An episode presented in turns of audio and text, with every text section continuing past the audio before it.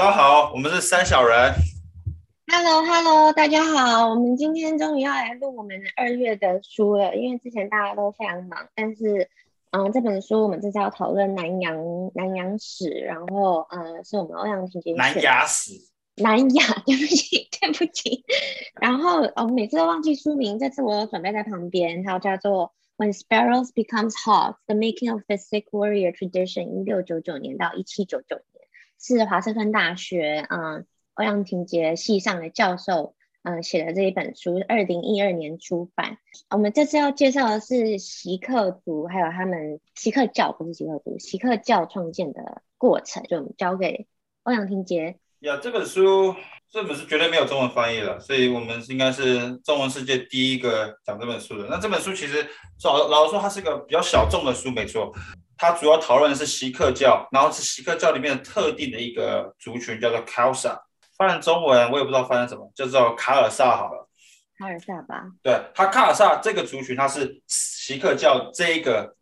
最主导性的的一个族群。那我来，首先我来先介绍一下什么是锡克教。锡克教是印度，就不是不止印度啊，这个南亚，它位于。旁遮普省，就是我们知道旁遮普，如果你去 Wiki 的话，旁遮普它其实分了两大块，一个是巴基斯坦旁遮普，一个是印度的旁遮普，在印度次大陆的西北边。然后这个旁遮普上面最大，呃，不是最大，一个蛮重要的一个宗教就是所谓锡克教，而锡克教现在也是全世界大概第五大宗教，大概人口信仰人口大概两千五百万到三千万。那如果你走在路上，我想在台湾可能比较少看到，但如果你在美国或加拿大，加拿大是海外锡克教人口最多的地方。你看到绑的缠头的，就他有很明显绑的缠头的，他那个是锡克教。他跟穆斯林的那个缠头不太一样，就他的缠头是有他们自己比较特殊的风格。那我觉得我用讲的也不要没办法讲的很好，但如果各位可以去 Google 看看锡克教，他们的缠头跟穆斯林不太一样。这个锡克教它的兴起，它不只是一个宗教而已，它同时还是一个帝国。也就是说，我们大概就大概基本的历史是这样子。南亚史是十六世纪到十八世纪，有一个帝国叫做蒙古帝国，英文叫做 Mughal Empire。那这个帝国他们会追溯自己，认同自己是铁这个所谓铁木儿的后裔，而铁木儿是黄金家族成吉思汗的后裔。铁木儿当时在中亚是个能消善战的一个君王，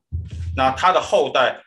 进入从阿富汗、伊朗这个地方进入到印度次大陆，然后建立了这个帝国，叫做蒙古帝国。这个其实这个帝国其实也是南亚历史上大概是第一个几乎统一了整个印度次大陆的帝国，后来才是所谓的英国殖民。英国殖民的确把整个南亚都统治下来了，但是蒙古帝国是第一个。那可是蒙古帝国在十八世纪进入衰弱期，到十九世纪中。十九世纪中是英国殖民统治正式开始，之前英国殖民一直有印东印度公司没错，但是英国直接统治十九世纪中在印度，然后在中间的一百年，就是十八世纪初到十九世纪中叶这一百多年，在在这学术界通常这这段时期叫做就是比较混乱的时期，有另外说法叫 successor state period，就是所谓的继承者国家时期。那这个这这个时期是有很多不同的 independent kingdom。Sikh Empire 是其中一个，他把整个他是在整个旁遮普，然后到接近 New 新德里叫 Melwa 这个地方，都是属于他的势力范围。然后南方在 Deccan Plateau 这个上面有个 Deccan 的高原，叫做呃有另外一个帝国叫呃 Maratha，然后然后右边在所谓的 Bengal 那边，就是呃孟加拉那边是所谓的英国人。所以十八世纪的印印度次大陆其实是个非常。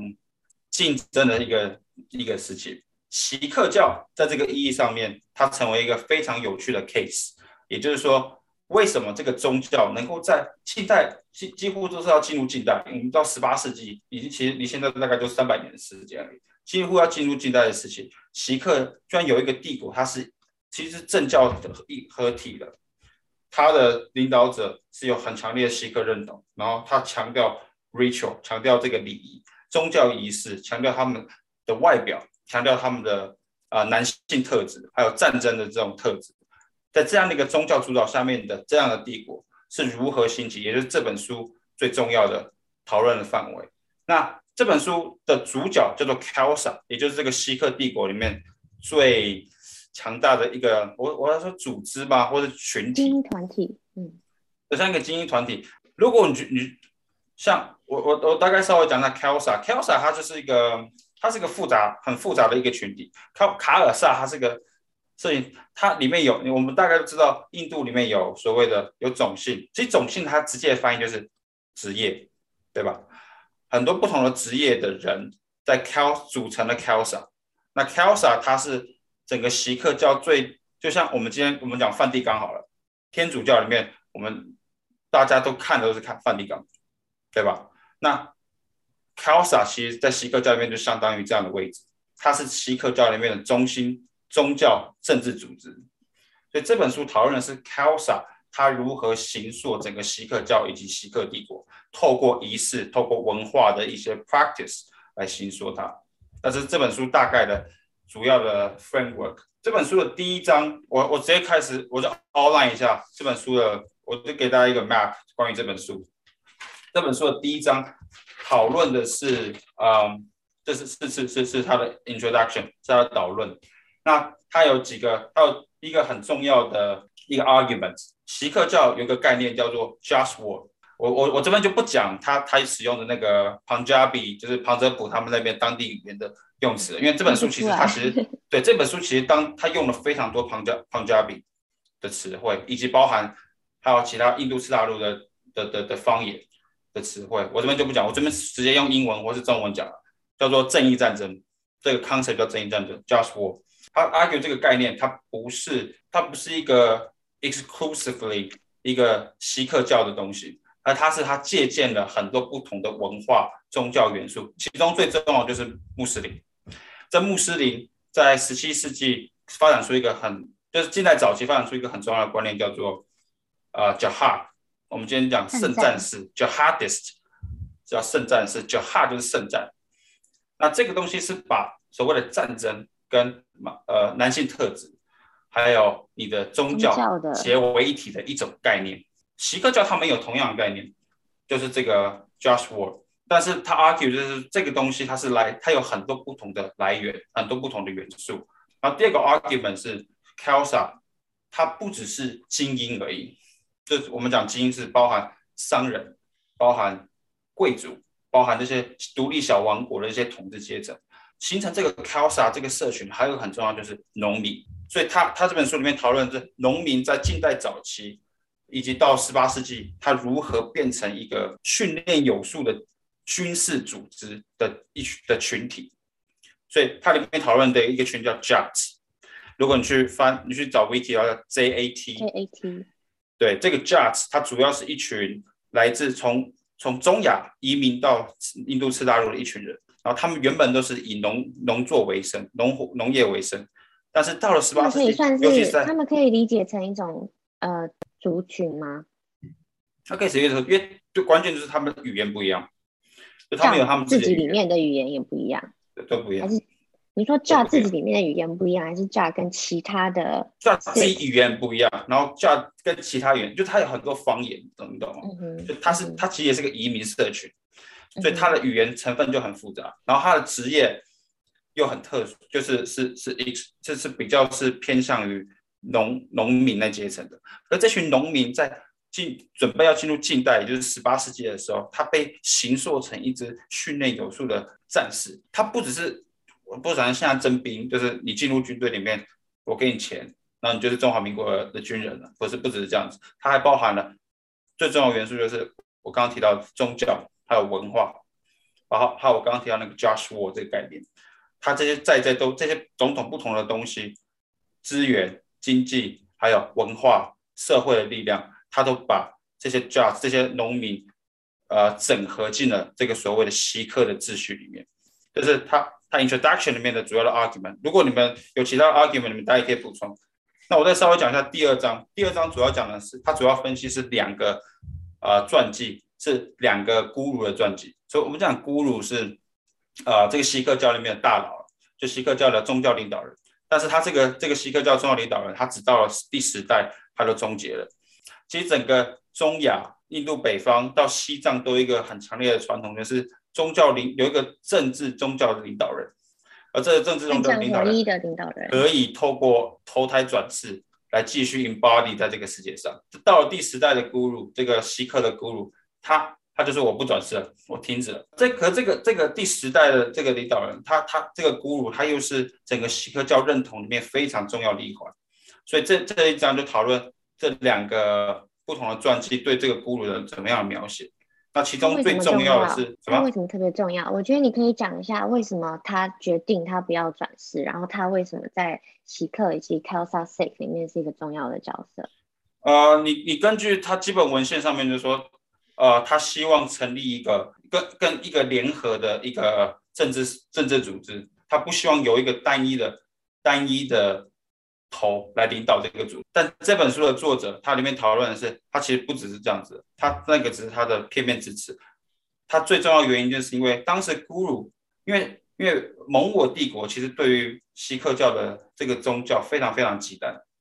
所以当时 Guru 其实有点是被好几代后面好几代八九十代的 Guru 其实都是被被被被作为人质被被放在这个被被被这个蒙古帝国所呃所控制。但是古鲁他他他又很强大的原因在于他能够调动资源，所以当时有一个东有一个组织叫做叫做马马马桑，我不知道我不知道这怎么翻译，就他有一个代理人，他有地方代理人去帮他收税，而这些收税的人又可以把钱交给古鲁的这个统治群群体，然后同时又给蒙古帝国，所以他有一个很复杂的系统。实际情况是，当时的锡克教的上层领导就是不是古鲁。他们希望做改革，因为芒萨这个这个这个 system 已经有点 corrupt，有点腐败了。那他们希望做做一些呃改革，所以这个 Guru 这种组织，这种单一群，这种有一个头，然后下面一群人，一群代理人，这个组织，它就逐渐被改成一种比较联合性质的。所以它里面有用有一个叫做嗯 Panth，它是它它其实就是一个议会啦，就像议会一样的东西。他们有很多不同的议会。有种族，有种姓议会，有地方议会，然后这是其中一个是宗教议会，然后这个宗教议会它后来在整个 Khalsa 的发展过程中，它成为了一个非常重要的组织，就它能够不同地方的人的意见、不同地方人的资讯以及政治权利都统合到这个组织里面来，但他们尊的就是 Guru 这个第十代 Guru，这在他大概的。第第第二章的结构，那它里面同时还有讲了一些关于仪式的，就它这个同时期，十八世纪初期的时候，有一些很多不同的仪式开始被 exclusively 变成是锡克教的东西，包含像做缠，我刚所说的缠头，还有包含它里面还用佩刀，佩刀说 baptism，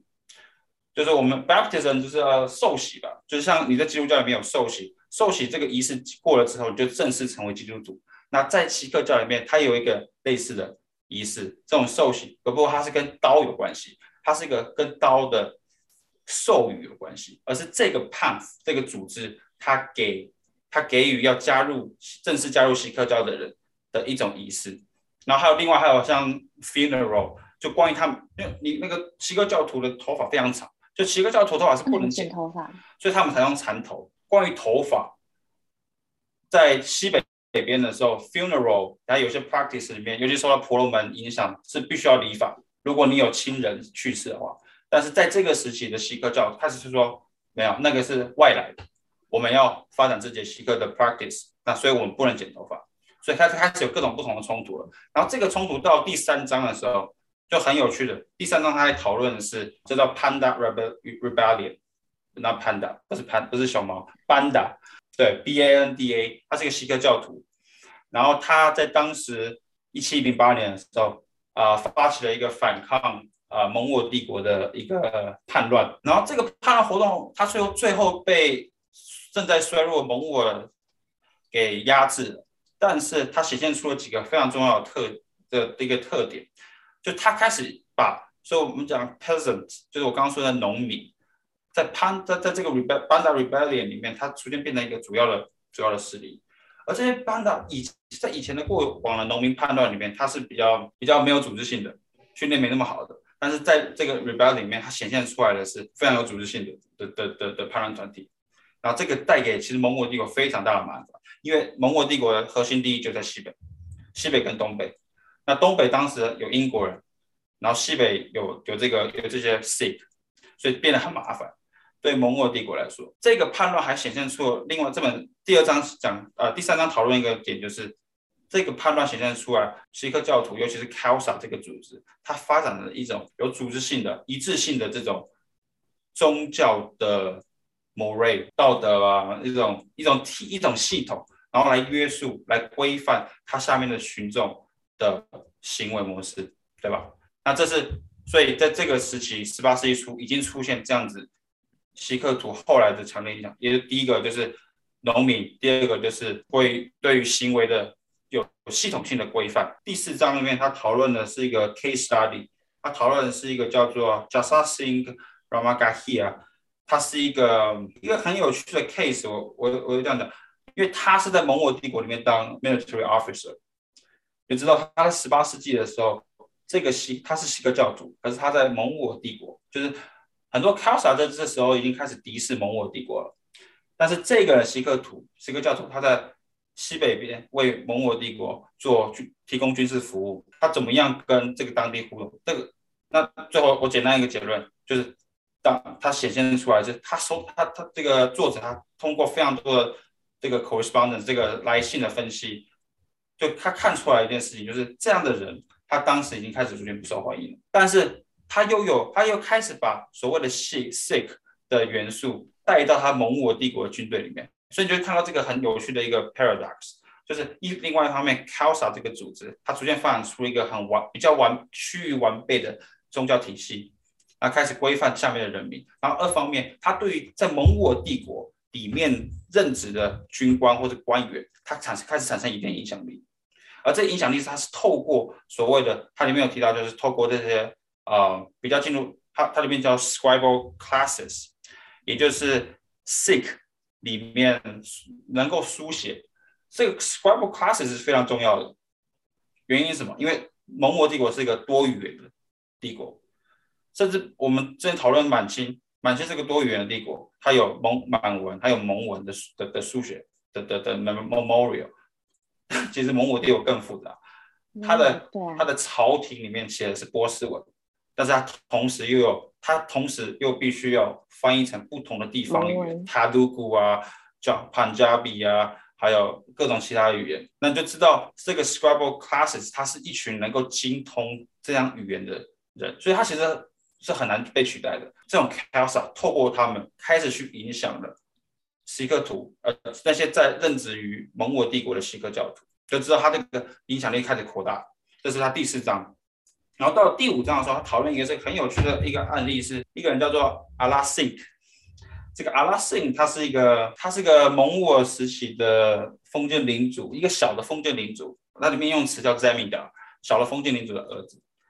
而这样的人，这个人居然他同时得到了这个，因为当时我们知道蒙古帝国衰退了之后，阿富汗当时有一个 Durani Empire，他开始他开始他开始不断影响。西北的南亚社会，然后这个家伙他同时得到了蒙古帝国的承认，还有阿富汗的承认，还有这个锡克卡拉萨的承认。那他这第五章都在讨论这样的人他的意意思意义是什么？这个人最有趣的地方是他这个家族啊，这个家族叫做呃，这个家族他他有不同的 ethnic origin，或者说这个南亚是有非常非常复杂的族群的的的的 pattern 对吧？这个只能叫来自于一个什么 Phokean family，这 Phokea 也是也也是另外一个另外一个 cast，另外一个 profession。不过他的这个家族，他成功的原因就是因为他跟 peasantry，还有 merchant，还有 regional power，就是不同的这种 king 独立的小小王国，他都有非常深的联系，因为他们家是做是做贸易的。在十八世纪，就我们认为就是一般南亚南亚史过去南亚史会认为十八世纪是蒙古帝国衰落时期，原因就在于经济衰弱。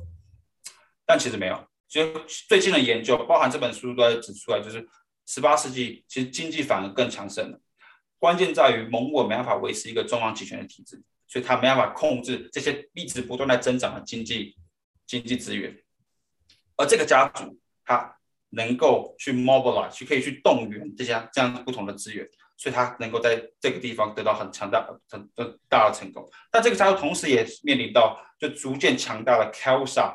这种他对于宗教锡克教的要求。你如果你想当我们锡克教徒，你没你没有资格，你不应该去跟异教徒，尤其是像尤其是穆斯林，这穆斯林，还有还还还还有这个还有阿富汗这些外国人混在一起。所以这个是第五章他所显现出来的一个在十八十八世纪中期的一个现象。第六章倒数第二章第六章的时候，他讨论的是掠夺资源、家族之间的仇恨斗争，他如何成为锡克的仪式里面的很重要的一环。那这个东西，它跟所谓的男性特质、跟 warrior 魂还有跟跟锡克帝国，就是不同的信仰锡克教的这个独立小王国，它最后成为一个大邦联，它是如何截取它的资源？我们都知道蒙古帝国，它是一个中央集权的体制。如果有一个地方势力想要去挑战它的话，最后得出来最好的案例就是席克，还有后来的在南非的南边的这个 Maratha，他们是透过游击战。我不跟你蒙古帝国的军队正面硬刚，我就。等你走了，我再去打你的城镇。你你去你你的军队，你的蒙古帝国军队，你跑来这边了，我去打你东边的另外一个城镇，我去掠夺你资源。我把你掠夺资源来了，我带回家，我只要不输我就赢了。可是蒙古帝国它是个它是个巨大的帝国，它有非常多的官员，他必须要养，他有更多的军队，他必须要养，还有很多的 informants 那些县民，这些提供资讯的人，他要养。他在这样资源的中心一直一直不断的被侵蚀的情况下面，对这个帝国本身是有非常大的影响。所以这里面第六章都讨论说，这种这种掠夺性的资源，为什么别人看起来席克就是在席克就非席克图会说，这席克图他们是一群暴民，这群掠夺者。但其实掠夺它是希克这个帝国这个体制它能够维持的一个很重要的原因。所以他最后成为他男性特质以及他这个战士特质，还有他整个。宗教的很重要一面，因为因为掠夺资源，它成为维系这个帝国、维系这个宗教非常重要的元素。然后最后一章，它讨论的是个很有趣的一个 text，叫做啊戈壁了那。个字面意思就是说，它是呃 Guru 第十代 Guru 他的一个一个剧。然后这边这里这章讨论的是，就他当时出现了一种很很有趣的现象，就是他们会公开的表扬我对于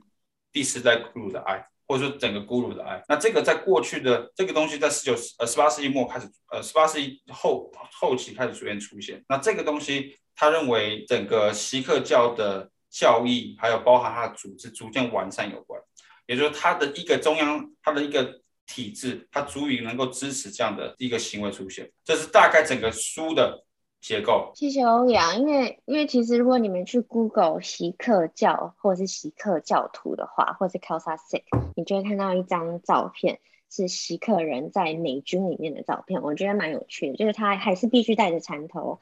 但是呢，你就会知道锡克教或锡克教徒他们的 warrior 的概念是多么的众人皆知，就连他们有没有在不同的军队里面担任，他们有没有办法进入不同的军队，都会变成。呃，在 Wikipedia 上面介绍锡克族的一个很重要的一个内容，然后还有一个我觉得很有趣的东西是在念书的时候我看到，就是好像第二章或第三章嘛，应该是第二章，就是锡克教徒随身要携带的一些东西，除了刀以外，还有梳子，因为你随时要把你的梳子戳到你的头里面去抓痒，我觉得这件事情是非常的可爱。对，他头发非常长。他非常，因为不能剪头发嘛，因为不能剪头发就很大一天嘛，所以你大家可以去 Wikipedia 上面自己看他们那个头有多大。然后我一看他说他随时携带梳子可以抓头，我就立刻就抓了一下头，因为觉得有点痒。好哦，欧阳婷姐很详尽的介绍这个一百七十页左右的书，因为其实这本书不算长，却分成了八章，扣掉了前论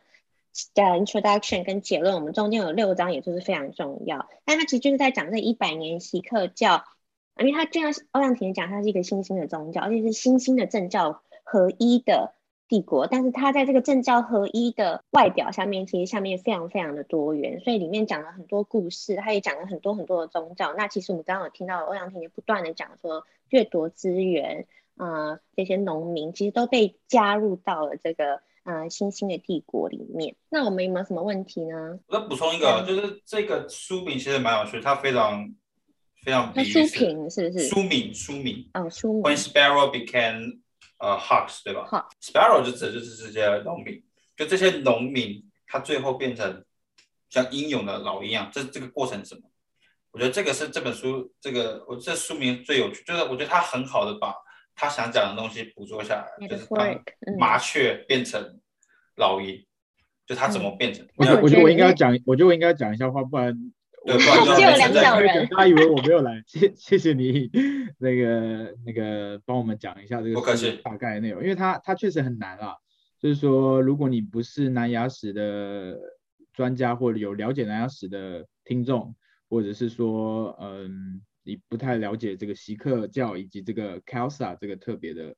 组织的人，其实你会有点难进入，尤其是像刚刚旺田有讲到，就是说里面有很多的呃术语，或者说旁遮普当当地的一些用法，呃，其实读起来就算就算你读得懂英文，你可能也没有办法读得懂全部的内容，因为这确实需要很多的相关知识。我自己的感想就是说，呃，第一点先回到旺田刚刚说的，我觉得。这个标题很有意思，就是也也很吸引人，就是说当麻雀变老鹰，就是诶，它到底是什么样的意涵？那这个作者除了讲，就是因为这不是这个作者创造出来的词，呃的说法，其实一直都有人这么说，就是说这些农民变成了战士，像是麻雀变老鹰一样。那我觉得这个作者很有眼光、很有洞见的地方在于说，他把这个过程变成一个动态的过程。就是说，这个它到底怎么 be became，就是这个老鹰的，它其实是一个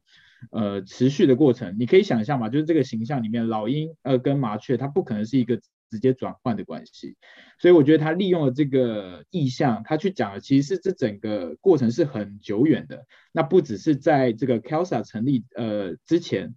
呃不，之后或者是之前都有对这个 Kelsa 这个组织有很大的影响，也就是怎么样让农民变成老鹰这件事情有很大的影响。所以我觉得它是一个对我而言，它是一个很很有历史性的书。它从一开始在讲这个 Kelsa 怎么从时代的这个 Guru，也就是这个这个组织的领导者开始。然后呃一路往下发展，一直到十就是十八世纪的末期，然后它正式的成立了。那其实如果你不你不了解这个东西，不了解这个 Khalsa 的话，你看这个这个书的发展，如果你有呃耐心一一步一步把它看下去的话，其实我觉得是蛮清楚的。所以我觉得第一点我想要讲的就是这个书很很好的呈现的这个形成的动态，就是这个 Khalsa 组织形成的动态动态。那第二点，我想要讲的就是，我觉得对于一个更呃可能更在意叙事或更在意呃故事的人来说，我觉得他的呃第二章就是旺田刚刚讲到他谈两个经典的这一章，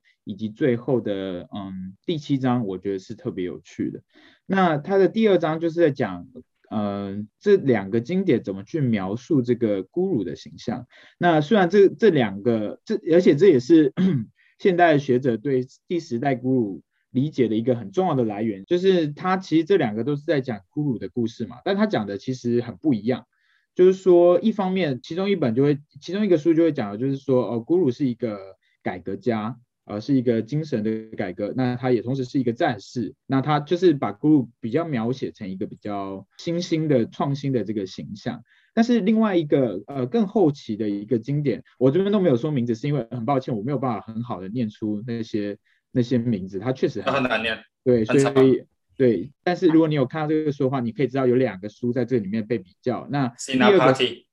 Sinaphati 后面做的这个书，就是呃后面写这个书，他就比较强调那个精神的面向，或者说宗教的面向。那咕噜在这里面就被描绘成一个更像是一个精神导师。那甚至虽然这两本书都有提到这个所谓的武军事传统或武术传统，也就是跟这个 Khalsa 的这个核心，呃这个组织的核心是很有关系的，因为他们都是要让农民可以变成战士嘛。那所以这个武术传统在这两个经典里面都被强调了。但尤其在后面这个后面这个刚刚旺田讲的呃这个书里面，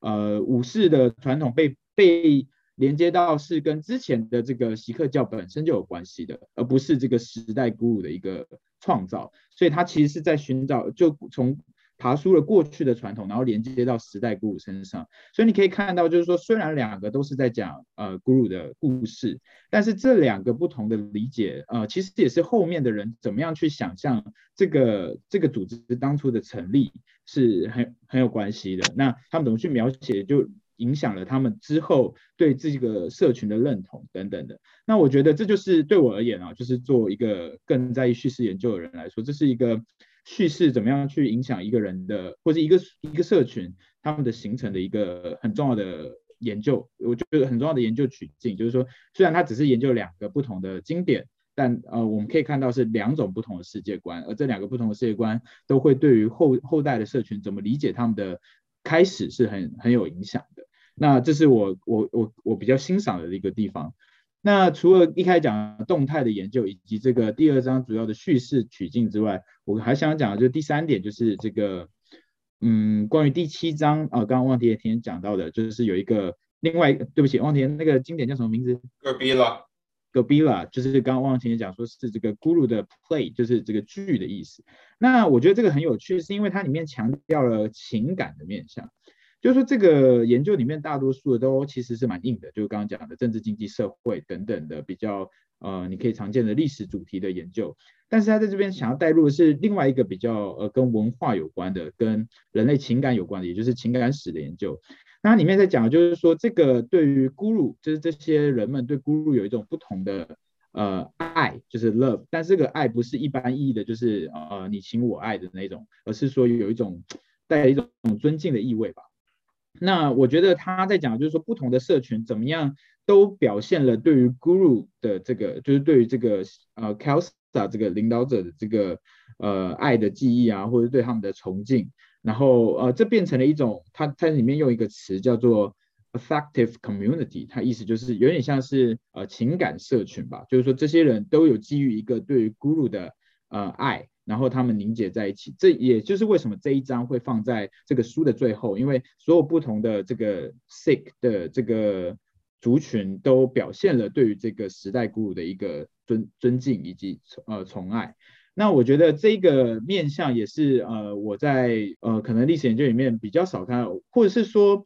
呃，如果你要研究情感历史的研究，就我所知，可能整部书都在研究情感历史。可是这个书很不一样，我觉得他这个作者他采取了很多不同的处处理方式在面对这个课题。那这是对我而言是很少见的。从一开始讲这个叙事，然后后面可能讲到第三章讲的是这个呃叛乱，然后以及造成的影响可能是更社会政治层面的。那到四五章的时候，像汪婷讲，他给出了两个不同的。个案是个案研究来理解这个呃这个社群的形成。那第六章主要就是呃这个 raid 就是所谓的这个掠夺，以及呃掠夺之间还有另外一个仪式呃。帮助形成了这个社群，然后一直到最后，我刚刚讲第七章，这个形这个社群才呃逐渐形成完全。所以我觉得就是呃从不只是从研究的角度，其实你从一个看故事的角度好了，我我觉得其实也是一个蛮有趣的故事。他告诉你这个这个东西是怎么开始的，然后它慢慢的集结成这个社群是怎么结束的。我觉得整体而言，这个书呃的几个不同 approach 其实是这个不同的研究方法，其实是我觉得一方面蛮大胆的啦，就是说。你要结合这么多不同的研究方法来研究同一个材料，一方面蛮大胆，二方面也蛮新颖的。那当然我也会觉得有一点不足，就是说，呃，其实它各自沾了一点，但是好像又没有办法讲得非常的深入。那可能就是这种研究的一个困难，就是它一方面想要汲取不同的做法，二方面又会遇到呃不够讨论的不够细致的问题。那我觉得我个人而言是对这个书大概是这个这几个想法。我觉得你刚刚讲的特别好，就是讲。讲他整个章节的安排，然后最后他是一个很好的故事。他从政治，他从他你从政治，然后两个个案，然后到最后不同的 symbolic symbolism 就是关于呃关于掠夺，他对于宗教仪式的意义，然后最后讨论到 affective community 这个情感社群，他说好像是一个很好的故事。但是我觉得，我我觉得，我觉得这个有一个很大的问题是南亚史研究，我自己因为我自己有一个 fell，他是做我是做南亚史研究的。然后，其实大家都在讨论这个问题，就是南亚的第一个，它资料很多，但多又不够细，所以你就看到我们讨论这个 Khalsa 这样的一个组织，它是个政宗教政治组织，它基本上它应该要拥有很多的不同 information 的 access，对吧？但是最大的问题是，它有很多 detail 的 information 不在，不存，就是说不管是还没整理好，还是还没有公开，或者说就是不存在，就是已经被毁灭掉了。所以我觉得它这个。这个 Purnima 就是这个教授 Professor Devam，他他这个 Devam 教授他一个这样 approach 的一个很重要原因就是也是因为 material 不足的问题，所以他用了很多不同的取径去呈现出 Kelsa Sick 这样的一个的的的的的的的一个实体吧。的原因就在于 史料不足。最后，对对历史学家来说，最麻烦的事情。对，我在荧幕里面举了个手，所以他们现在还给我一个空档。我也很好奇，因为其实这本书它真的用了很多不同语言的材料嘛。那我们一直讲，就是用不同语言材料是一个呃二零两千年左右一个各个学界都在做的事情。但是你刚刚讲说南亚资料很多却不细这件事情，我觉得很有趣。为什么不细？很多。因为像嗯，因为像清朝或者是我知道的一些。呃，我有念的东西，就是在这个时间，这为什么这是帝国研究可以变得很一个很大的 field，就是同时间当帝国控制越来越深的时候，在朝廷或者在各个小的政府，其实有很多很喜欢留下文献的这种倾向。所以我我想问你是为什么这个时候同样的时间，但是在这个地方的资料，他们的趋势是不细，没有 depends on depends on 地区，我觉得你说。其实蒙古帝国的研究，它它它它可以很细，就它就蒙古帝国，它有非常多不同，但它这个它的 bureaucracy 是非常非常非常非常细的。然后每个不同的 class 它都有它自己的 documents，所以蒙古帝国一个最重要，就人家都说蒙古帝国是一个呃、an empire of paperwork，所以它有非常非常多的资料留下来。这是关于税收的，关于经济资料的。但是像我们讲 Sikh，就蒙古帝国的东西会不会留下来，也是因为它是一个一个它是一个朝廷，然后有人留下来，对吧？你我们像满清，如满清，你看我们有些很多故事是那个内阁大党在民初的时候被拿去卖，整批整批卖掉。好，是是像学的像罗振玉把它买买下来，然后把它才收集整理，然后最后捐，然后还有其他人，然后最后捐给史语所整理。就它有各种不同的原因，所以。中国的，尤其是像满清时期的档案，它可以被保存下来。可是，在一南亚史这里，它有一个很很最大的问题是，我刚刚提到了，它有一个从十蒙古帝国从十八世纪衰弱，然后到十九世纪中英国殖民，这中间有个一百年的空档，它是处于一个群球纷群群雄纷争的一个时段。而这个群雄纷争时段就意味着什么？关于档案的保存上面就会出现很大问题。那我们包含像早期的锡克帝国的资料，它就相对来说比较少。或许是因为它的这个保，它没，它更可能更没有被保存，或者保存过程中就被遗失掉了。所以它这本书它它比较 re 就依赖的是这些这些所谓的大的 text，这些这些圣徒传，还有包含就是我刚提到的 Garbila 这样子的这种 play 的 script，而反而一些比较细节性的东西。我们没看到的原因就在于，就它到底这个这个制度本身它是怎么样形成的？它的记录一过去一定有，它绝对是个 paperwork 的一个 empire，但是它就是被遗失掉了，所以它只能用比较从不同的 approach、不同的理论方面去重新呈现这样的政治史。我觉得这个这个也也影响到啊、我们在看书的时候，至少我啦，我的感受就是，我觉得这本书真的很明显的有有文化史的影响，像他在。第七页跟第八页在介绍它的篇章安排的时候，我就圈起来几个比较大的，词都是文化史里面可能比较常出现的，譬如说 cultural formation，还要讨论 agency，然后要讨论 network 或者是 representation。到第第第八章第八页，还有他要讲他要破除的是 high religion 跟 popular culture 这种两种呃分野这样。然后还有另外就是，刚刚我们为什么在讲很多字的时候都觉得很保留，因为我们真的不会念那些字。然后他很坚持，就是像圣像那个 just word，他说他不要用圣战的这个字，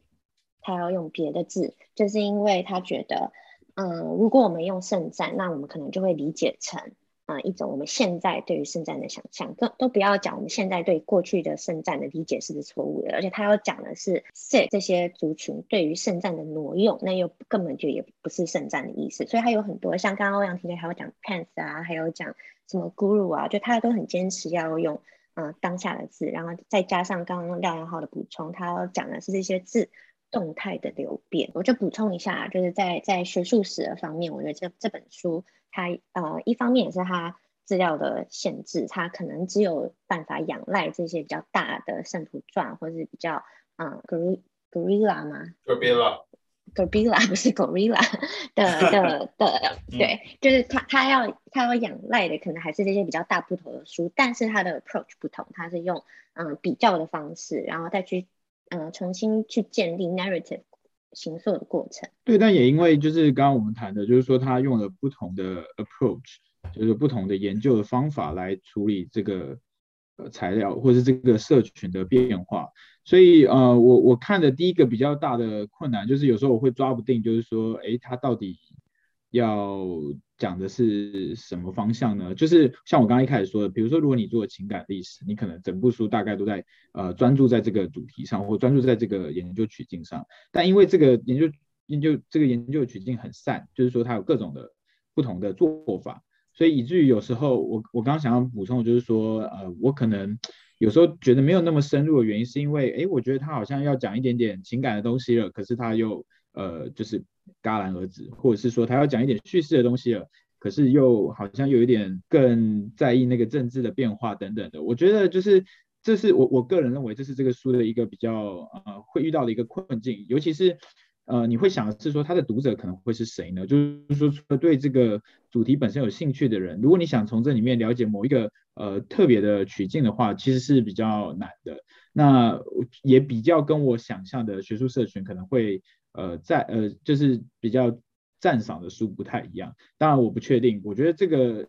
因为确实是一个蛮对我而言是一个蛮特别的做法，就是用不同取径的不呃的这个做法，所以可能也可以因为这个新颖性吧。可能也会得到蛮多的注目，我个人是这样看。在提前回忆之前，我想要也补充一下，就其实我刚我在看这本书的时候，呃，我也有同样的想法，就他很直接的就切入说我要讲的就是锡克族，然后我要讲的是 Khalsa Sikh，然后就叭叭叭叭叭这些东西，我就觉得。嗯，并不是说我不是做南亚的，所以我就没有兴趣。但是通常你可能会先画一个比较大的饼，虽然到最后可能这个研究者不一定有做出来。所以我要讲的是，我在看这个书的时候，我在想，为什么欧阳婷婷要选这本书呢？这本书在南亚史，不管是蒙古尔帝国南亚史，或者是文化，或者是文化史，或者是嗯不同的 approach analysis 这些东西上，它这本书的意义是什么？就回想刚刚念浩讲的，就是说，就是这个作者。德德方教授他本身他还是一个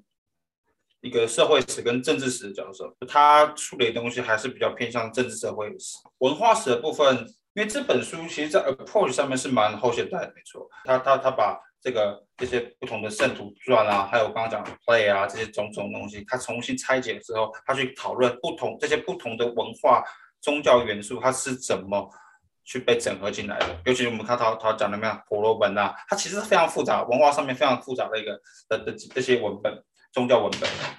那所以，可是在这个，可是他还是一个比较偏政治社会史的一个学者，所以他还是最终还是会去讨论说这样子的宗教组织、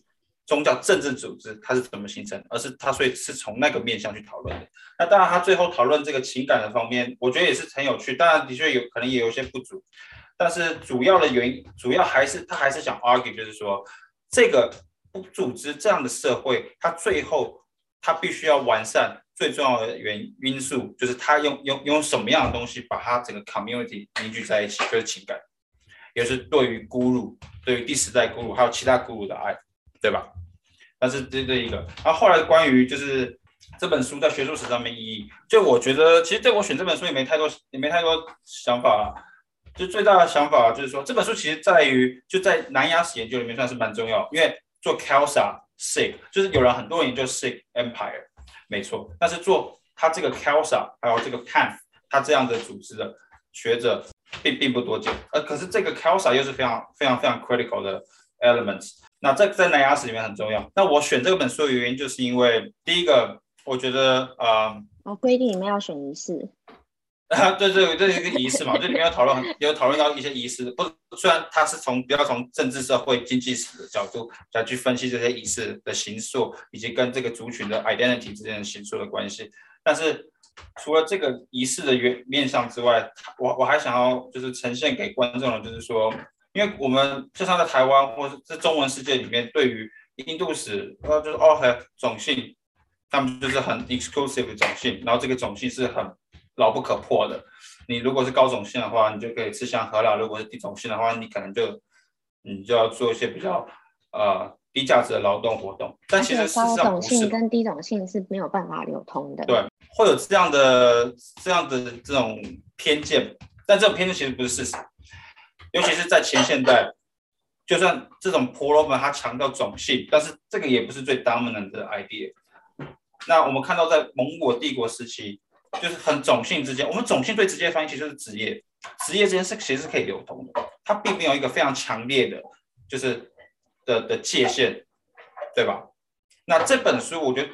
这本书它既不是讨论蒙古帝国，就可能蒙古帝国还稍微有很多人听过一点，但是对于蒙古帝国衰落之后，以及到了英国殖民统治十十呃十九世纪中叶之前这一百年，我觉得是我们我们观众可能是比较不比较不那个熟悉的一部分，所以我就想说，那我就选这部分，那刚好就是我这个教授这本书我就选到了，然后这个我觉得这个锡克族也是很有趣，就是因为我们讨论我们想到印度或者南亚的时候，我们就讨论想到。OK，第一个就是印度印度教 Hinduism，right？然后第二个我们可能想到穆斯林，我们就巴像像巴基斯坦跟 Bengal，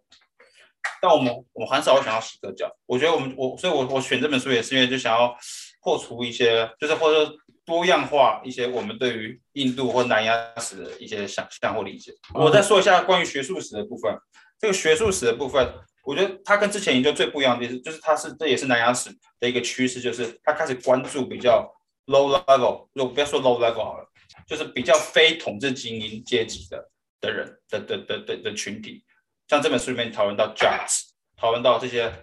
农民，我觉得这也是这本书在学术史上面就是比较有意义的部分，就他把农民作为其实其实虽然书写的人还是统治精英，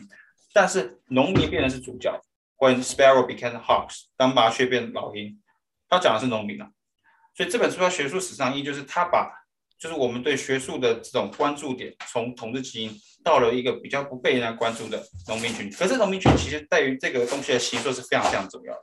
哦，我我我想要说的就是，呃，在读这个书的时候，比较容易遇到的。呃，困难就除了我刚刚讲的这个各自 approach 不同，你可能会不太了解它的核心要关注的，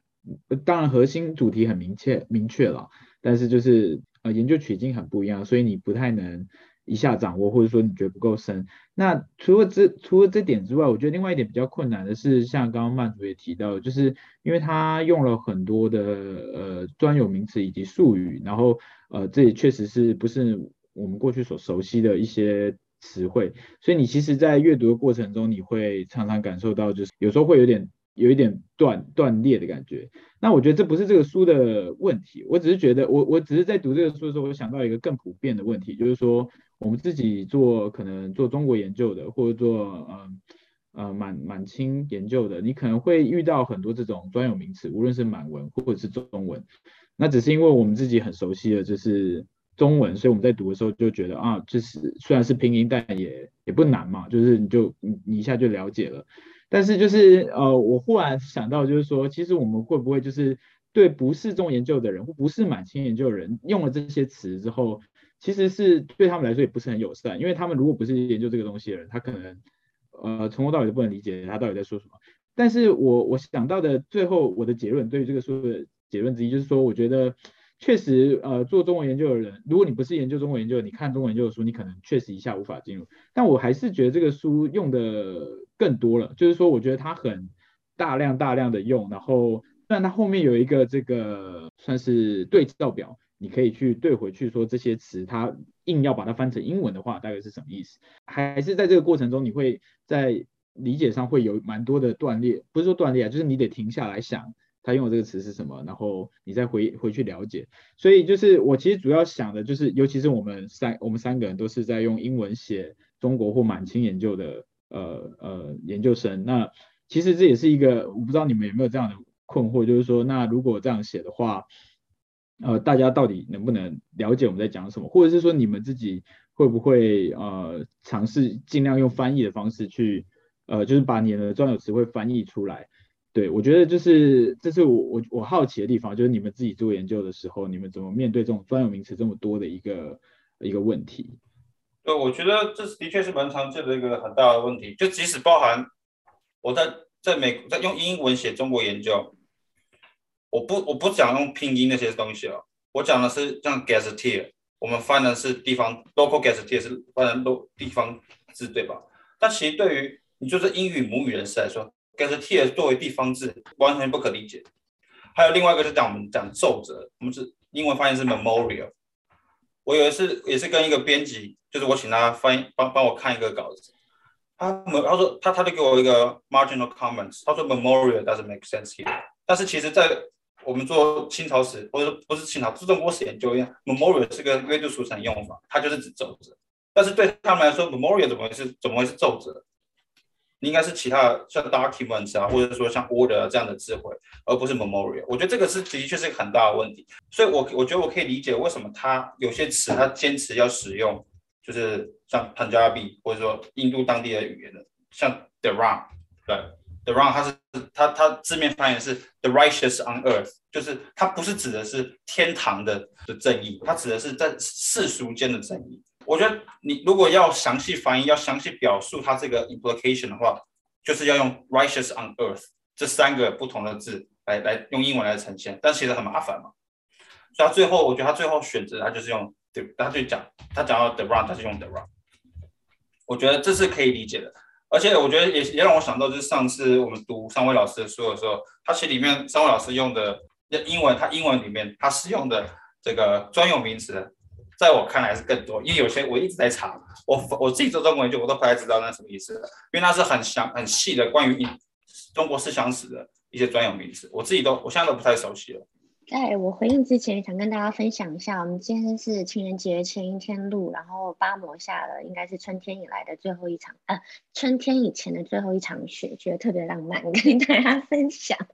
哦，好，那我觉得我刚刚好。这个也是我很 struggle 的一个东西，就是我的我的 struggle 比较来自于我的生活，就是因为我身边 我的朋友群有很大一部分都是外国人，那这个外国人不是只是美国人，也是对美国人而言也是外国人的外国人，就是我有很多朋友是法国人，可能是阿拉伯人，可能是嗯各种欧洲欧洲国家的人，然后以及我，所以有的时候我在跟他们 hang out，大家都会讲英文嘛，对不对？但是我们有一群朋友，就是他们不管在什么时候。只要他们心里想要讲的时候，他们就会讲他们自己的母语，然后这个大家面前，他们两个人先讲完话以后，才跟我们讲，也不会跟我们翻译。然后我就觉得，诶，有的时候我跟我的台湾的朋友在一起，然后在美国人面前，我们还是会讲英文，因为想说，或不一定是美国人，就是只要是其他国家可能没有办法理解中文的人，我们都会用英文讲话，因为觉得这是一种礼貌，不要让人家觉得。被 exclude 了，就是他们听不懂我们的语言，想说这样才是一种贴心的表现。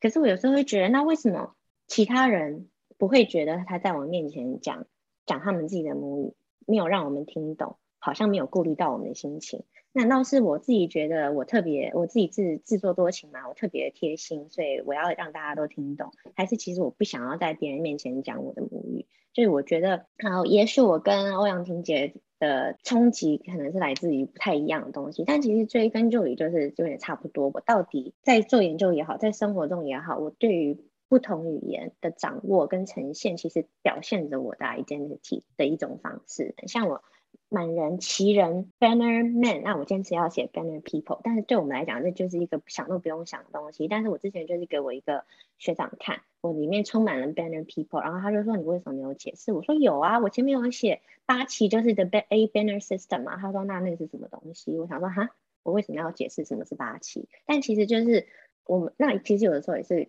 回到我们的观众是谁。那我觉得这本书。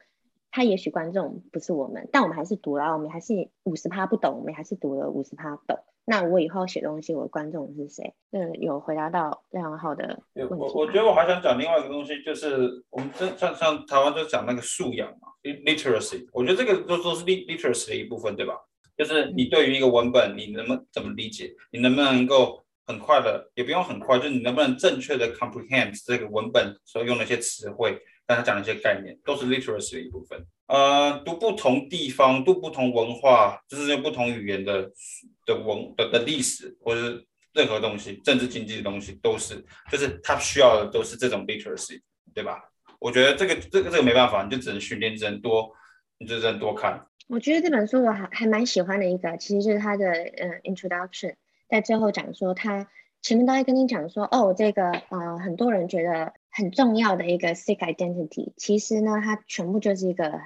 两百年之间、三百年之间一个创造的过程，然后甚至有很多人是把这些 Sikh communities、Sikhism 或者是 Khalsa Sikh 当做独立先驱、先锋，然后去对抗邪恶的蒙古尔帝国，或者对抗邪恶的大英帝国。所以我们去 glorify 他们的呃的的过去。然后他就跟你讲说，其实他他完全没有要写现代，就十九世纪以后的东西他都没有要写，他就是要跟你写这个过程。Sikh identity 它其实是一个很复杂的过程，它是不断的去包容各种不同的文化、各种不同的仪式，所以你现在看到的东西跟你想象的东西其实有很大的差别。他要做的事情就是要去破除那些很英雄式的、很国族式的。呃的的叙事，但是他并没有要否去否认有这样的 identity 对于 sick community 来讲是一个很重要的贡献，就是他们有很多人可能是因为有这样的 identity 去做了很多很正面的事情或者很负面的事情，不知道，但是这个 identity 还是可以去推动个人的选择。那我们念了这个发现以后，哎，其实，在印度，嗯、呃，种姓。可能没有我们想要这么重要。其实对念英属印度人都知道，就是种姓这个东西，其实是英国为了要合法化它的统治，更去加强的一个一个制度。其实是英国人对于印度的想象，然后他在因为帝国统治的关系，把英国的这种想象变成大家对于印度的想象。嗯，欧阳婷选的这本书让我们。看到一些更以前没有嗯 pre-colonial 的的。当我们说在中国史的时候，就中中国史、南亚史、印度、现代史大概都是从十九世纪开始。哎、啊，我觉得我刚好已经差不多做结论了，就是我觉得我很喜欢这本书的原因，就是我不是很喜欢，就是我觉得我很努力的要去努力看懂，因为有很多地方我不懂，那我特别能看懂，觉得可以理解的地方，就是。它其实就是给你看一个动态的过程。刚刚亮浩讲的很好，嗯，我们可能大家对于 identity 其实也不会啊，至少就是我觉得做做我自己也算是做 identity 研究的人，就是我们会比较可以接受 identity 是一个过程，因为它不断的在变，即便它现在可能有一个样子了，大家的诠释还是很不同，那它就是给你一个很具象化。OK，呃，我我我想再补充一点，就是说，我觉得刚刚讲没错，就是这个 identity，我觉得这个还牵涉到一点关于政治，就是 Hindu identity 的问题。其实做这种南亚史啊，包含做锡克，包含做 Maratha，就是南边的另外一个帝国，就是在十九、十八世纪另外一个帝国，还有包含像很多其他的，它都面临到一个很大的关于 Hinduism、Hindu identity 的问题。因为 Hindu identity 最它在二十世纪出来之后，它就是。强调了一个有一个 Hindu 的 nationalism 的 nation，而这个 nation 它是要为了对抗邪恶帝国主义，但是这个强调 Hinduism 的这种这样的这个趋势，它其实排除掉了很多很其他多元的原因素，包含锡克族就是，就是我我一个不具名的一个朋友，他叫我不要提他名，然后说他们系上也是有另外一个教授，哦，你知道那个人是吧？他就说他们那个教授他也是研研究锡克教，呃呃锡克的 identity。他是在二十世纪末，就是一九九几年的时候出版的书。他出版了那本书之后，他后来在 UBC 当历史系当了，应该是历史系还是亚洲系，我忘记了，当了系主任。他后来说到死亡威胁，这死亡威胁就是说他他他其实去解构了这，因为印度印度印度艾伦就是 nationalism，他会认为说锡克教他反抗英国人，他反抗穆斯林帝国是一种英雄式的。的的一个表现，但其实我们他们像这本书其实也都有一点这个味道，就是它其实不是为了 nationalism，它其实不是为了 in Hindu nation，它是为了他们自身的目的，然后他们有自己的 agenda，它并不是因为 nationalism，而 nationalism 它是一个是后来二十世纪出来的产物，然后后他去 project 他自己的想 idea，然后到之前的 pre-modern history，对吧？所以这样的书它都有一点这样的味道，但是这样的味道它其实在现代的印度，它其实是有很强烈的反弹的。我我还有一个很喜欢的作者，呃，叫做 Audrey Truscott，Truscott 啊，我不知道我的 pronunciation 对不对。我他也是研究蒙古帝国的文化的文学的一个的的一个学者。他在他你们可以去看他 Twitter 里面，他就有提到，就是说他他他置顶的文章，他就说他他其实批评了，他自己也受到很多威胁，就是他他他批评这种 Hinduism 在 North America，他认为他是一个过分夸张的一个表现，那很多对南亚史研究的学者都因此而受到威胁，他其实对这个很很很不满，对这个批评，所以我觉得对做南亚史，就我觉得我可以跟稍微大家讲一下，就是这个这样这个这个 nuance 在南亚史研研究里面，它其实有点争议性的，对于现代的印度民族主义者来说，对，尤其是呃。我我没有办法帮这个书做结论啊，所以大概我只是延续刚刚望天讲的话题，就是说这个现代的印印度的这个 Hinduism 跟这个你可能会产生的争议这样子。那 Khalsa 其实到现在也还是，我不知道望天如果我说错，你可以更正我，就是说 Khalsa 应该到现在都还是这个 Sikh 里面一个很重要的社群，甚至可能是。最重要的最重要的社群，这就是你这样子的这个研究方式呢，或者说你现你对这个历史的厘清，呃，其实我相信可能也有这个现在这个社群人感到不解，或者是呃觉得争议。对，我只是觉得说，就是历史研究很有趣，就是因为呃你你研究的东西它不是都是过去的死的，就是不只是历史本身是动态的。甚至它还是跟现在这个社群很有紧密的关系，那乃至于有可能会影响到呃这种呃生命啊，人家会觉得呃你对他不尊敬，他要威胁你等等这一类的问题。我我觉得这个这个这也也跟我们之前读的两本书，就是包含整个我们说所谓的新兴史研究都都有蛮都蛮相关的，包含其他中国文学研究也相相关，对吧？就是说就是关于到底要怎么去理解中国，那在这个在南亚史。context 里面是到底要怎么去理解印度或者说南亚什么？所以现在他们南亚史研究学者，他们都不说我我我他们在做印度史 Indian history，他他强调他是用一个比较 neutral 的字，就是 South Asian history，因为 South Asia Asia 它包含的不只是印度啊，它还有孟加拉，它还有巴基斯坦。我们这这次读的这个这个这个 case，它其实就是 Punjab 这个 province，它在现代就是英国人离开之后。然后现现独立的南亚国家成立，它出现了一个很重大的纷争，就是关于 religion。所以旁加被分为两部分，一边是巴基斯坦的旁加，一边是印度的旁加。然后它这个区分其实也很 arbitrary，对吧？就跟我们在非洲看到很多卢安达那些地方，就是这些非洲国家他们的成立，它其实都跟殖民相关，而不是跟当地的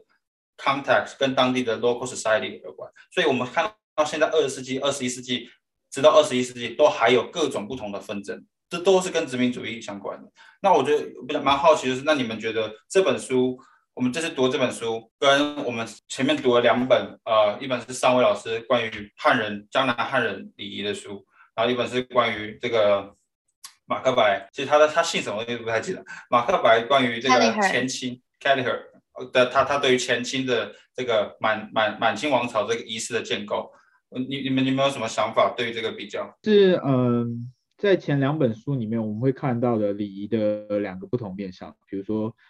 呃，第一本书讲这个满清的礼仪，尤其是呃早清的礼仪的形成跟整个政治运作的关系。那因为当时就是当时满清就有这样的关于礼仪的很多的记录或仪式本身的记录，所以呃，他其实着重了很多这个呃有点像制度史的。方向去谈礼仪的形成啊，或者是变化是什么？那到了第二本就是尚威老师的书的时候，就是更谈的就是礼仪的实践以及这个文化面向，因为他毕竟用的是这个小说的材料，所以比较要谈的是这个呃礼仪到底跟现实之间有什么差别？差别？如果有一个制度，它在落实到现实层面可能没有办法实践的话，那会产生什么样的冲突？那到了第三本，也就是我们今天读的这一本，这个当麻雀变老鹰，我们可以这样翻的话，这本书的时候呢，礼仪反而是就是我我认为不算是这本书的核心重点。那这本书的核心重点更在于这个呃这个社群的演变。那所以这个社群演变还包括了很多层面。那礼仪我在我在我的理解里面，礼仪在这个书里面有点像是其中的一种手段，就是这些社群的呃。成员们，他们想要无论是要巩固自己的社群，或者是建立跟别的社群之间的关系，那礼仪就会是一个很好的手段，然后他们呃可以拿来运用。那比如说在第六章里面，我们可以比较明确的看到，就是这个交换这个呃这个包头吗？就是交换这个呃包头作为一个礼礼仪，然后他们可以建立在这个席克社群之间的这个像 brotherhood，像这个兄弟之间一样的友谊。但另外一方面，他们同时也有不同的劫呃掠劫掠，或者是这个荣誉复仇等等的这种看看起来很不友好的行为。所以就是呃礼仪被归纳在这里，像是一个可可以拿来使用的东西。他们可能依然不友好，但是他们可以借由这个方式来达到一个呃友好的关系。所以我的理解就是说，嗯，我们这三本书里面，呃，当然第一本书是最强调这个礼仪制度的，那第二方第二本书更强调这个礼仪行为跟现实之间的落差。那第三本书，我觉得礼仪是被安插在这个书里面作为一个工具性的角色，然后可以被这些社群拿来运用。那这是我对于礼仪贯穿这三本书的一个主要想法。我觉得我可能想跟大家没有太大的差别啦，就是对于第一本书马克马呃马克白 Kelleher Kelleher 叫 Kelleher 的的比较大的嗯疑惑或是批评，就是我我们都觉得他好像就是皇太极一个人说是这样做，然后大家就拍手鼓掌通过，然后从此以后礼仪就变成另外一个模式了，所以他才会说礼仪是创建清帝国一个非常重要的工具，因为他就是用礼仪去。建立他的 hierarchy。那我觉得第二本书其实比较像，就是三位老师的书，它其实比较讲的像是教徒，就是信仰者他们的内在矛盾。那其实我那时候在看完我们讨论完啊、那本书以后，我自己在听 podcast，我自己觉得好像不是我不同意他的翻译，但是我觉得我们我当初我们在讲二元理二元理的时候，我自己会有一种疑惑，就难道他的意思是说有一种礼仪叫做二元理吗？其实不是，他在讲的理的二元性，就是你信徒。会有很多种矛盾。那我现在信了这个，我到底要出世还是入世？到底要结婚还是不结婚？那我喜欢人的时候，到底要讲还是不要讲？这其实做呃，你的行为常常会有很多很多的矛盾。那第三个，其实就像刚刚亮浩讲的啊、他讲的是那真的实际参与的人，教徒有哪些？然后他们这些教徒为什么反而变成？呃，其实我觉得第一本书跟第三本书算是有一种互相补，就是互补。第一本书讲的就是皇帝这样说，那就这样做。然后我后来看到，其实不是哦，是这些皇帝很需要这些所谓的 peasantry 的 peasant 的角色，所以他们是互相一个互动的过程。我觉得他，我我觉得就是背上你们你们俩刚讲的东西，我觉得这三本书就显示出了，我觉得三种很不同对于怎么去历史学者或者文学史研究者，他怎么去分析仪式。的意义，对吧？我们看仪式就觉得啊、哦、boring，就是讲了这么多仪式。但是仪式背后的，我觉得像三三位老师，还有 Collier，还有包含像 De Vaan，他这三本书的作者，他们都要讲的就是仪式的这个无冗冗长的过程中，它所体现出的 symbolism，它的象征性是什么，对吧？在 Collier 那边就是政治权利，王权，王权，王权要怎么被 consolidate？然后在三位老师那边，就是体现出来的是文人的焦虑，对于传统儒家理想的失落，以及他无法难以实现的焦虑。然后在这本书里面，他体现出来是你刚刚刚曼祖提到，就是说这种同时有一种排外感、包容性在在 s i c k 这个 case 里面，因为它不是像 Colin 讲那本书，它是一种比较。讨论政治上面，就是满洲他希望在汉人，或者说在他建立的时候，他有一种把他的族群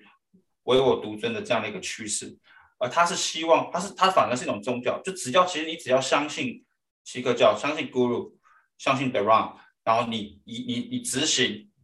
你实践这个宗教仪式，包含缠头，包含这个佩件等等的，你就能够成为锡克教徒，但是。你只要不玩，你不知道不做这些 practice，你就不是，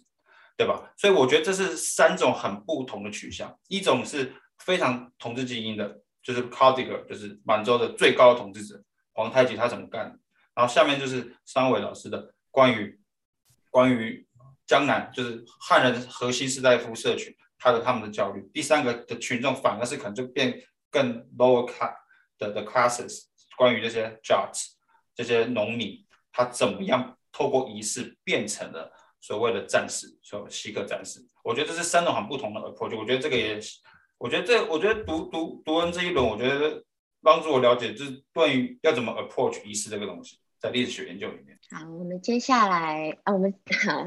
谢谢欧阳提杰，就是把我们拖出中国，可以去到南亚，然后看一下不同的研究，有不同的。不同的主题啦，然后也帮我们做了一个很好的结论。然后我们接下来终于轮到亮浩要带领大家念念什么媒体？OK，呃，对，我想念的主题是 media。我我我们接下来会谈的一本书是一个很重要的学者，但呃，因为因为我之所以我其实不是很熟，但是我之所以知道他很重要，是因为大家都会缩写他的名字，所以我就觉得，哎，这个可能是一个蛮呃蛮有象征性的一个代表。他是一个耶鲁教授的，呃，耶鲁大学的呃英文系的一个教授，那他在 media 这个领域也算是呃，就是大家都呃德高望重，大家都知道他的一个人。那我们下一次要念的，因为 media study 就是呃，欧阳婷杰或者是曼竹都有问过我说，到底。我们要什么是 media？我们要怎么理解 media？那这个问题本身其实就是 media study 在在研究的，到底什么东西可以算是 media，什么东西呃一般不会认为是 media。那呃，我们我们接下来读的这本书呢，是一个蛮有趣的 approach，就是嗯呃，他打算从这个自然的角度来想 media，也就是风火土水这些东西可不可以算作是一种 media？他要谈的是这个问题，那当然这不是一本入门书，我想，因为我自己也没有读过，其实啊，只是因为我呃即将要读，所以我对想跟大家一起讨论。那他他可能呃不是那么容易入手，但是呃我对我觉得这件事情可以帮助我们回来思考到底什么是媒介，那也也借由这个思考呃可以拓展到像曼族或者欧阳的领域，比如说呃欧阳可能会做到跟地图有关的。呃，media，那或者是说曼读可能会做到跟 maybe 档案就是相关的研究，那我觉得这是一个有趣的开始，我们可以一起来思考什么是媒介的问题。好哦，好，那今天我们就到这边。我们三小人有两个月没有一起录音，所以很开心今天可以见到大家的脸。我会赶快上传，希望我们三月可以继续继续努力。好哦，谢谢大家，拜拜。谢谢大家，谢谢谢谢拜拜。拜拜。